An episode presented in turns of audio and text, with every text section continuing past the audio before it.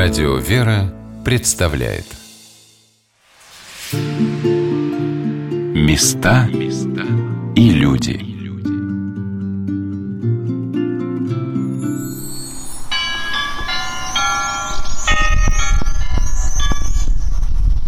Когда человек задумывается о вечности? Когда для него становится важной его духовная жизнь? Когда он начинает осознавать, что все события и встречи на его пути зависят от его мыслей, действий, отношений с другими людьми, от его молитвы к Богу. Здравствуйте, дорогие друзья! У микрофона Анна Шалыгина. Сегодня мы с вами отправляемся в Калужскую, Свято-Тихонову, пустынь, мужской монастырь Успения Пресвятой Богородицы –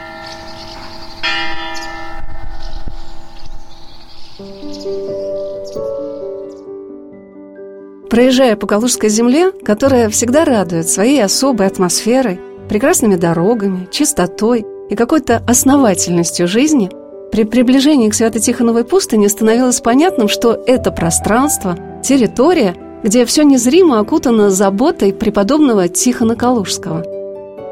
Приготовившись по фотографии монастыря к встрече с чем-то очень монументальным, мое первое впечатление от его величия и мощи соединилось с неуловимой отеческой теплотой и любовью.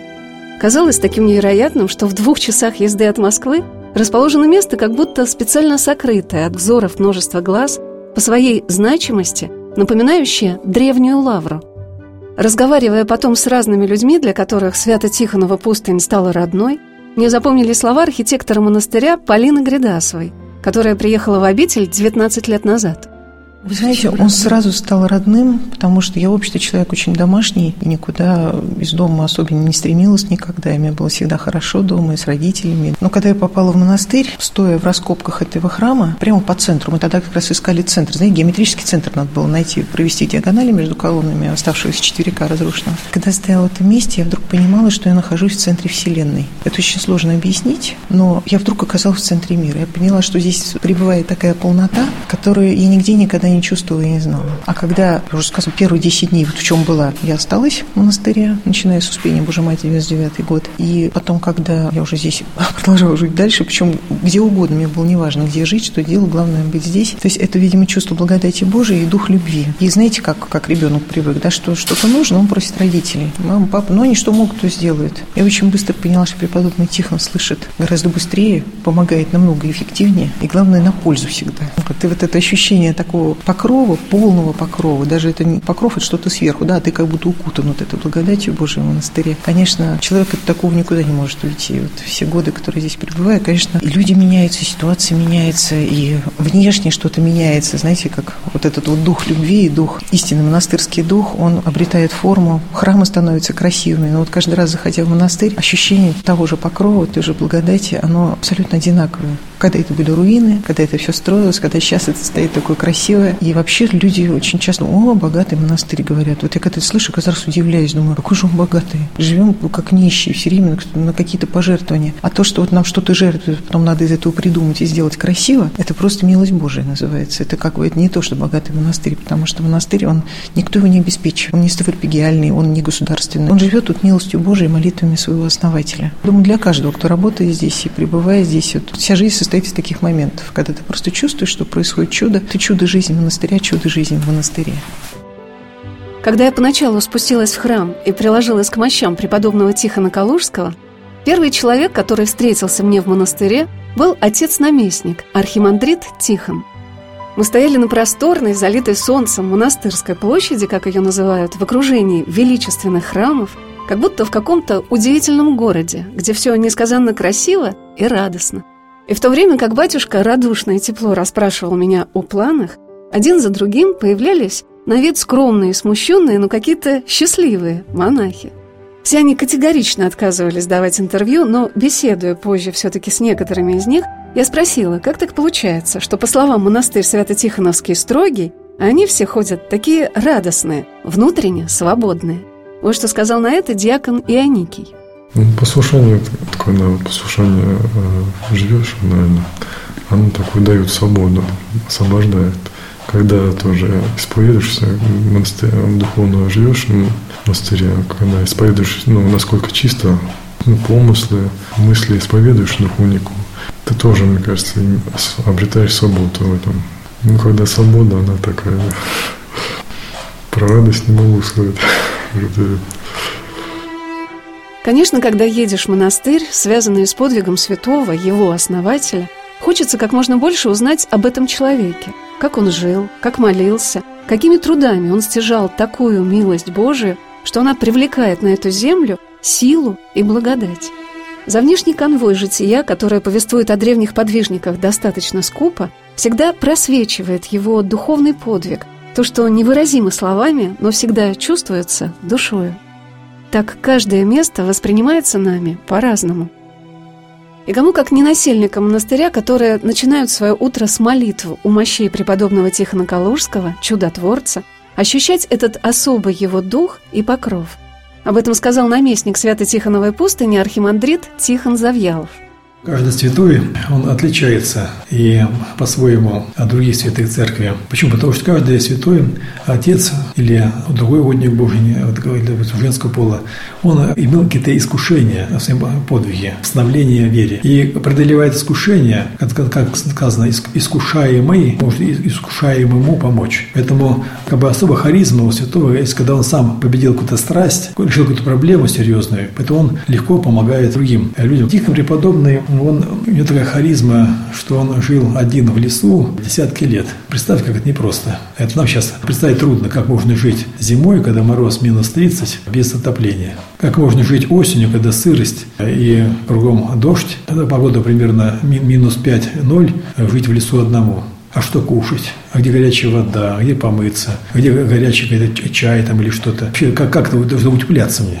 Поэтому это выживание в лесу, в одиночестве, надо добавить, это подвиг. И, конечно, этот подвиг был достигнут не человеческими усилиями, а прежде всего благодати Духа Святаго. Он уже, помните, как преподобный Серафим с Мативилом беседовал, и они находились в лесу, падал снег, и они чувствовали холоды. И спрашивает Серафим Саровский Мативила, что ты чувствуешь? А, чувствуете, как в бане, говорит, тепло. А на кругом снег. Посмотри, на тебе снег. Он даже не тает, а ты чувствуешь, как в бане. Это Дух Святой тебя согревает, так сказал преподобный Серафим Саровский. Так и стихом преподобный, достиг такого уровня молитвы, э, такого созерцания, можно сказать, он как исихаст, мол, был русский исихаст, и вот благодать Духа Святаго его согревала. После посещения Свято-Тихоновой пустыни я стала особенно пристально рассматривать старые деревья, чтобы представить, как можно было жить годами в дупле дерева. Однажды я даже встретила такой дуб, разрушенный временем, но в котором сохранилось очертание дупла, где мог бы уместиться в рост взрослый человек. Но как в нем было бы возможно хотя бы дремать, было совершенно непонятно. И так день за днем, десятки лет. Рассказывая о жизни преподобного Тихона, отец-наместник каждый раз возвращался именно к этой мысли о непрестанной молитве святого, по которой и совершались такие чудеса и во времена его жизни, и уже 525 лет после его кончины. Живя в обители примерно 26 лет, как-то каждым годом все больше проникаясь духом Тихона Преподобного. И уже, может, не по книгам, а как бы уже лично такого ощущения рассказать о его жизни. Тихон Преподобный, он родился в 15 веке, примерно в конце 14-15 века вот так. И это время, когда уже татары, монголы, они оккупировали, захватили Киевскую Русь. И не просто было исповедовать православие там, где царствовали иноземцы. И многие из Киева уходили уже в центральную часть России. Тогда, вы знаете, уже были неразоренные города, как Владимир, Суздаль, Москва, и шли сюда, чтобы здесь как бы духовно жить, и не только духовно жить, но просто жить по-человечески. И вот есть предание, что Тихон Преподобный родом из Киева. И он тоже пришел, как многие, в Центральную Россию, и пришел в Москву и пожелал жития монашеского. И так получилось, что взяли его послушником в столичный митрополичий монастырь, Чудов монастырь. Как попасть туда было непросто, потому что это был митрополитчий монастырь, как сейчас, допустим, есть главный монастырь России. Раз Лавра, главный монастырь, тогда был Чудов монастырь главный. Вот. И этот монастырь был необычный, потому что этот монастырь был основан митрополитом Алексеем Московским в честь спасения его, от слова чудо, Чудов монастырь, чудо. И митрополит Алексей, чтобы открыть монастырь, нужно было набрать братью. И естественно, что так братья сами не пошли в монастырь, нужно их было откуда-то указом направлять. И вот известно, что в этом монастыре монастыре Чудовом находились ученики Сергия Преподобного Радонежского и также других известных монастырей, которые в те времена были при Алексее митрополите Московском. Естественно, митрополит брал и лучших монахов, потому что монастырь митрополите должен быть известным не только по красоте здания, но и по содержанию. Поэтому нашему основателю монастыря Тихону Преподобному повезло в том плане, что он принимал опыт именно от старца Стергия Радонежского, учеников и других преподобных отцов, которые были в те времена в России. А тогда был золотой век монашества в России. Это 15 век, золотой век. Так вот, он впитал в себя дух монашества и стал духовно расти. Принял постриг чудо в монастыре. И, видимо, этот дух молитвы, дух подвижничества настолько его, как бы, в нем загорелся, что он стал тяготиться пребыванием в этом столичном монастыре. Многое сокрыто от нас веками – но известно, что примерно в середине 15 века монах Чудова монастыря Тихон ушел на самые дальние окраины русского государства, которые в то время простирались по реке Угре, и поселился там, в лесу. И он э, захотел уединения. И, взяв благословение у игумена обители, он пошел уже в сторону Киева, потому что он как бы знал эту дорогу. И, дойдя до Угры, он уже столкнулся с проблемой. Уже на Угре началось новое государство, литовское государство. Естественно, Литва, она православие не приветствовала, поэтому он ходил здесь по окраинам этой нашей Руси, от тех времен 15 века, и обнаружил огромный исполинский дуб. И в этом дубе было дупло немалых размеров. Он немножко, видимо, под дупло подработал, почистил и поселился жить в дупле, ну, по примеру, тех монах, которые до него тоже жили в пустынях. Он был подготовлен к этому, не боялся леса, как все многие сейчас боятся леса, и молился, подвязался здесь многие годы. Одним из самых важных мест в Свято-Тихоновой пустыне является земля, где стоял дуб, в котором совершал свой молитвенный подвиг преподобный Тихон. Сейчас здесь восстановлена часовня, на месте той, которую построили в XVIII веке – над разрушенным грозою древним дубом. Экскурсовод монастыря Лариса Аксенова проводила меня к часовне и показала молодой дуб, ему, правда, тоже уже более ста лет, который вырос рядом с тем старинным исполином, где подвязался преподобный Тихон Калужский. Вот мы сейчас с вами находимся около дуба. Это дуб потомок дуба, в котором жил преподобный Тихон. Ему более ста лет. Вот природным образом образуется дупло. Сюда любят приходить паломники. Экскурсионные группы бегут просто за экскурсоводом, когда узнают, что сейчас они пойдут к дубу. Сам преподобный Тихон совершил подвиг аскетический именно здесь, находясь на этой земле, жил в дупле дуба, молился, питался дикорастущими растениями, ягодами, грибами. Кажется невероятным, что зимой, без еды, без чая, без Ну, всего. в православии это не единичный подвиг, да, такой аскетический. Многие желали уединения, молитвы, богомыслия, богосозерцания – и уже мирская жизнь людей не удовлетворяла, а только Господь и Господь и Господь, и все. Поэтому, наверное, вот эта сила благодати, взаимная такая обратная связь, что существует человека с Богом, Бога с человеком, а это уже было почувствовано и прочувствовано. Именно это поддерживало, наверное, желание и горение сердца, души находиться здесь, а не в суете, в миру. Вот это и есть чудо, наверное, Божие. Человек очень нуждается в Господе и подает нам такой же пример. Оказывается, ни холод, ни зной, ни стужа, ничего не может быть препятствием. Лариса рассказала о часовне, которая была построена над древним дубом преподобного Тихона.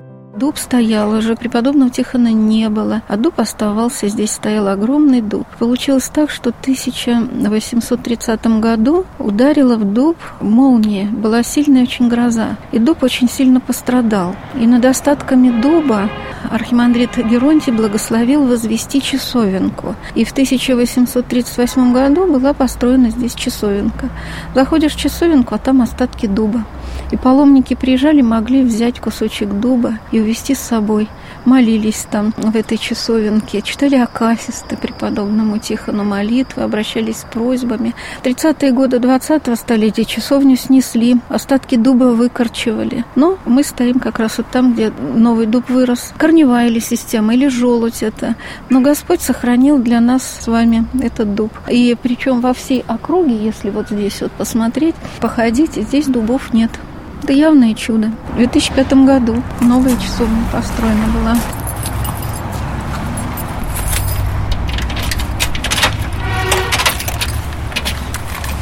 Вот сюда приходят паломники, читают акафист. Хорошо, если они приезжают с батюшкой. Батюшка тут же сразу же берет акафист, молится, ставит свечи и просит преподобного помощи. Очень сильный молитвенник. Но это, наверное, вы и видите по масштабам и по размерам храмов, какие они величественные. Да?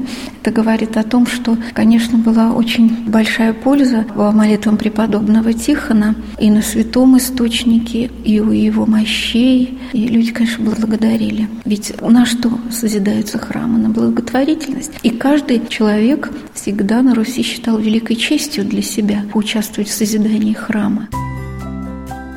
Мы стояли у окна часовни, где так хорошо были видны храмы и колокольня монастыря, рядом с иконой преподобного Тихона, о которой продолжила свой рассказ Лариса. Традиционно изображен преподобный Тихон в дупле дуба. Он стоит в центре дуба. В центре, да, в центре в дупле. Там мы видим лампадка, аналой, на котором лежит крест, Евангелие и молитвенной такой позе обращение к Господу. Мне очень понравился рассказ Ларисы о том, как реагируют на это место дети и паломники с Украины. Это одно из самых любимых мест для детей. Рассказывать – это одно, говорить – это одно. То жил преподобный в дубе, питался дикорастущими растениями, ягодами, грибами. Но когда дети приходят сюда, на это место, когда они берут свечу, им дается возможность зажечь эту свечу, постоять здесь, здесь стоял дуб, дотронуться до дуба, самим зажечь свечу и поставить на этом месте, очень много радости. Дети очень меняются здесь. И когда их учителя спрашивают, а как это вы провели экскурсию, не сделали им ни одного замечания? Они удивляются, что их детям не сделали ни одного замечания. Вот что происходит в стенах святой обители. А украинцы удивительным образом реагируют всегда у нас на святого, и когда они узнают о том, что кто-то же знал, а кто-то и не знал, что преподобный ушел из Киева в Москву. И вот одна группа, тогда экскурсовод Татьяна привела, у нас еще деревянный такой был заборчик, калиточка такая. И она ведет их за собой, и вдруг поворачивается, смотрит, все разуваются. Она, что вы делаете? Они говорят, мы не можем пройти по этой земле, где ходил преподобный Тихон в обуви. Мы пойдем так. Они все дружно разулись и пошли по этой земле, стали обнимать дуб, стали молиться на этом месте. Сегодня на «Волнах Радио Вера» мы рассказываем о Калужской Свято-Тихоновой пустыне, мужском монастыре Успения Пресвятой Богородицы. Обитель расположена в 17 километрах от Калуги, а в XVIII веке она называлась Медынской, по местности, в которой находилась. Во времена преподобного Тихона Калужского, чудотворца, когда он жил в лесу, и вокруг него, как опытного в духовной, подвижнической жизни монаха, стали собираться его ученики, эти земли принадлежали Медынскому князю. И вот с каким событием связано основание обители, о котором рассказал наместник монастыря архимандрит Тихон Завьялов. И слух дошел до владельца этих местных земель, князя Медынского, который был в негодовании от того, что поселился монах, потому что Тихон не взял на разрешение на поселение. Это были личные частные владения. Ну, как кто-то на вашей даче поселится монах. Что скажете? Конечно, вы будете недовольны, но если попросили разрешения, в конце концов, я разрешите пожить в моей даче, но только спросись. А Тихон без разрешения самочинно, своевольно поселился в его лесу. И вот такой интересный случай, когда этот медынский князь пошел на охоту. На охоте, как сейчас, так и тогда, я думаю, были в таком особом настроении охотники. Может быть, и что-то может, выпили лишнего, может быть, так и охота была неудачная. И вот как-то подъехал князь к дубу, где жил Тихон преподобный, и он стал его выгонять, оскорблять, унижать. И потом уже так разошелся, что, сидя на коне, взял плетку и решил его отстегать и выгнать из своих владений. И тут случилось чудо. Как только он замахнулся, его а, парализовало, по-нашему инсульт. И князь в страхе, в трепете, что делать? Не мог пошевелиться. Все, его парализовало. И он, конечно, имея какую-то веру, понял, что это наказание Божье, что он поднял руку на святого человека. И выбора не было. Он стал молить. Преподобно, очень тихо не прости, я согрешил, что так грубо с тобой говорил, что поднял на тебя руку, помолись, что Бог простил мой грех. Конечно же, Тихон, как любой христианин, как монах, тут же простил его, помолился за него, и князь поимел здравие. И князь понял, что таких святых отцов надо не выгонять из княжества, а наоборот держать, потому что эти монахи будут, наоборот, молиться за него, будут поддерживать его. И благодаря молитвам этих монахов его княжество будет укрепляться. Поэтому он стал уговаривать Тихона не уходить, а наоборот, он поможет ему всячески, чтобы он основал монастырь, вот как же были у него рядом и ученики. И э, так получилось, что именно, так можно сказать по-нашему, э, светские власти построили монастырь Тихона Пустой. Почему? Потому что князь дал материалы, дал рабочих. И совместно с братьями очистили это место, где жил Тихон от леса. Построили первые хижины деревянные. И так был основан монастырь Тихона Пустынь. Уже не только князь не гневался на него, но вот всячески помогал продуктами, деньгами, чтобы монастырь был основан. Отец Тихон сказал, что 15 век был расцветом русского монашества – Ученики преподобного Сергия Радонежского передавали свой опыт своим ученикам. И так множилось духовное воинство на нашей земле. Известно, что их преподобный жил до глубокой старости, Собралось множество учеников вокруг него. Жизнь в монастыре была спокойной, мирной, благочестивой. Уже приезжали какие-то паломники в те времена еще к Тихону преподобному. Еще при жизни он уже исцелял людей от разных болезней. И дар прозорливости у него был, и дар слова, рассуждения. Поэтому как-то монастырь он уже был заложен и основан еще при жизни Тихона преподобного. Ну и когда он скончался, он скончался в 1492 году, то уже братья стали жить по заложенному уставу уставу Тихона Преподобного, служить как учил учитель Ава Тихон Преподобный. Все глубже погружаясь в историю Свято-Тихоновой пустыни историю России, связанную еще при жизни преподобного Тихона с последней страницей противостояния татаро-монголам на реке Угре в правлении великого князя Иоанна III, мне показалось возможным такое предположение, что монах чудового монастыря Тихон – болезнующий о том, что Русь до сих пор находится под гнетом иноземцев, решил пойти на самую южную ее точку, чтобы совершать свой духовный подвиг там, откуда может вновь вторгнуться на родную землю беда. И его молитва была услышана Богом. Духовная связь преподобного Сергия Радонежского и преподобного Тихона, несомненно. Она повторяет даже вехи их подвижнической жизни. О том вкладе, который внес преподобный Тихон и монахи Свято-Тихоновой пустыни – Стояние русских войск на реке Угре рассказ еще впереди. А мне хотелось бы познакомить вас с местом, где покоятся мощи преподобного Тихона, о котором рассказала архитектор монастыря Полина Гридасова. Мы находимся в сердце монастыря, в самом центре, а в храме Преображения Господня. Он имеет два яруса. Нижний посвящен преподобному Тихону Калужскому, а верхний – Преображение Господня. Почему это сердце монастыря? Потому что здесь сокрыты с начала XVII века святые мощи основателя обители, преподобного Тихона Калужского.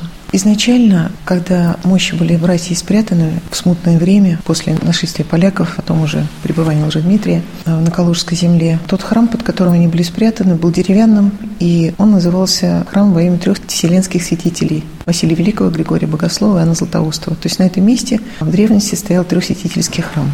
После восстановления обители трехсвятительский храм был перенесен за пределы монастыря, и с 17 века на этом месте уже строился каменный собор в честь преображения Господня. И в нем была установлена рака, красивая первая рака медная над мощами Тихона Калужского, поскольку мощи не стали поднимать. То есть прославленный в 1551 году преподобный Тихон Калужский, чьи мощи открыто почивали в старом трехсвятительском храме, стал вот таким образом пребывать в своих мощах под спудом, начиная с начала 17 века. Далее этот Преображенский собор трижды перестраивался. Сначала была пристроена трапезная часть, потом в XIX веке основная часть была перестроена. Преображенский собор уже был в русско-византийском стиле выстроен. А когда, собственно, здесь стал возрождаться монастырь после полного разрушения, на этом месте не было ничего, было ровное место, поскольку в 30-х годах, может, в конце 20-х, точно неизвестно, Преображенский собор, как главная святыня монастыря, был разрушен советской властью. И это место оставалось только в памяти людей. И даже когда здесь было ровное место и лежал огромный камень, была память о том, что под камнем мощи, как говорили. Хотя, когда открыты были раскопки, выяснили, что мощь не совсем под камнем. Камень лежал как бы в стене храма, но напротив того места, где когда-то стояла рака. Память людская сохраняла вот это вот место. И несмотря на то, что здесь был разбит парк с скульптурами вождей, там Ленин стоял, какая-то девушка с веслом, дискобол, люди потихонечку приходили и тихонечко молились, те, кто знали об этом месте. Потом, когда началось рождение Оптиной пустыни, первые монахи из Оптиной пустыни сюда приезжали и совершали молебны. На этом месте, на этом камне практически всегда зимой была проталина. То есть такое было ощущение, что что вот это место теплое. И когда в 1998 году открылись раскопки, выяснили, что это камень лежит в стене, стали изучать раскопки. В 1999 году были сделан первый обмер существующего раскопа. Поняли, что нашли тот самый когда-то бывший византийский храм, который, оказывается, имел подвальный этаж. И вот по новому проекту этот подвальный этаж был превращен в храм, в котором мы сейчас находимся. То есть изначально храма Тихона Калужского как такового в монастыре до 19 века не было. Был предел преподобного Тихона при Преображенском соборе в Трапезной. А вот то, где мы находимся, и такое благословение было архиереи сделать нижний храм, посвященный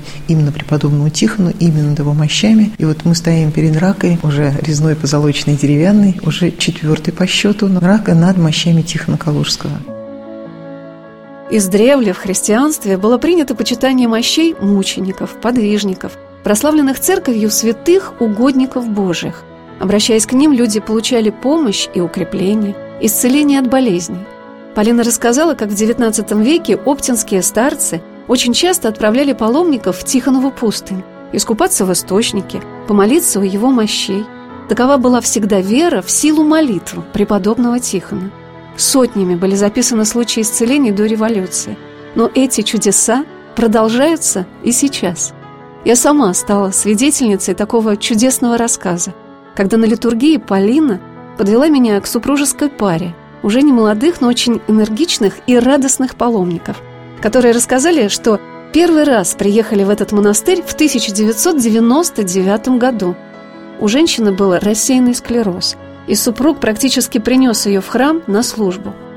Жена, повисшая у него на плече после того, как приложилась к раке с мощами и отстояла литургию, уже сама вышла из храма а, искупавшись в источнике преподобного Тихона, получила исцеление. И вот уже 19 лет болезнь к ней не возвращается. Эти люди приехали благодарить преподобного Тихона Калужского, чудотворца, за это чудо.